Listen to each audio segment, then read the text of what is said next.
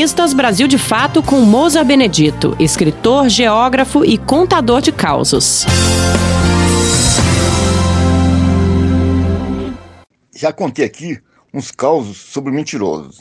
E hoje vou contar duas mentiras de um deles, que também já citei, o Zeca, que era considerado o maior mentiroso da minha cidade. Uma delas é sobre uma caçada. Andou por um pasto que costumava ter umas caças, como codornas, tatu e outros bichos que podia comer. Mas nada, não aparecia bicho nenhum.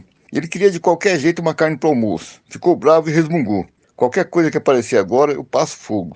Pode ser até passarinho pequeno. Acabou de resmungar isso, viu um papagaio voando em alta velocidade e pensou: é ele mesmo que eu vou matar.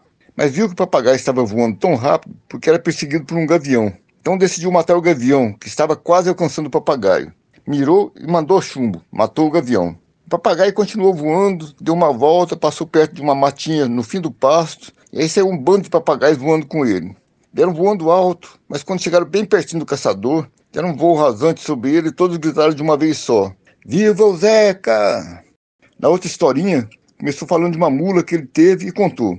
Uma noite escura e fria, com muito vento, eu vinha de uma viagem doido para chegar em casa.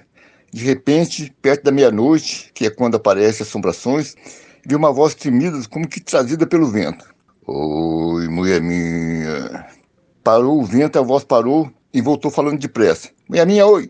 A mula empacou que não, não dava um passo. Ventou de novo e a voz falou de novo. Oi, mulher minha. Mulher minha, oi. E ele continuou sua história.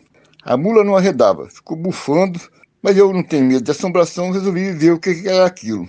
Apiei da mula, peguei minha lanterna e meu facão e fui seguindo aquela voz. Vi que ela saía debaixo de uma moita de espinheiro. Pensei, será que tem alguma alma penada aí? Ele fez uma pausa e concluiu. Iluminei o espinheiro com a lanterna, levantei um pedaço dele com meu facão e vi o que estava acontecendo. Tinha um pedaço de disco embaixo da moita e quando ventava, um espinho passava devagarinho numa risca do disco. Daí saía a voz. Oi, mulher minha. Quando o vento parava, o espinho voltava depressa e falava o contrário. Mulher minha, oi. Você ouviu o escritor Mousa Benedito, geógrafo e contador de causos.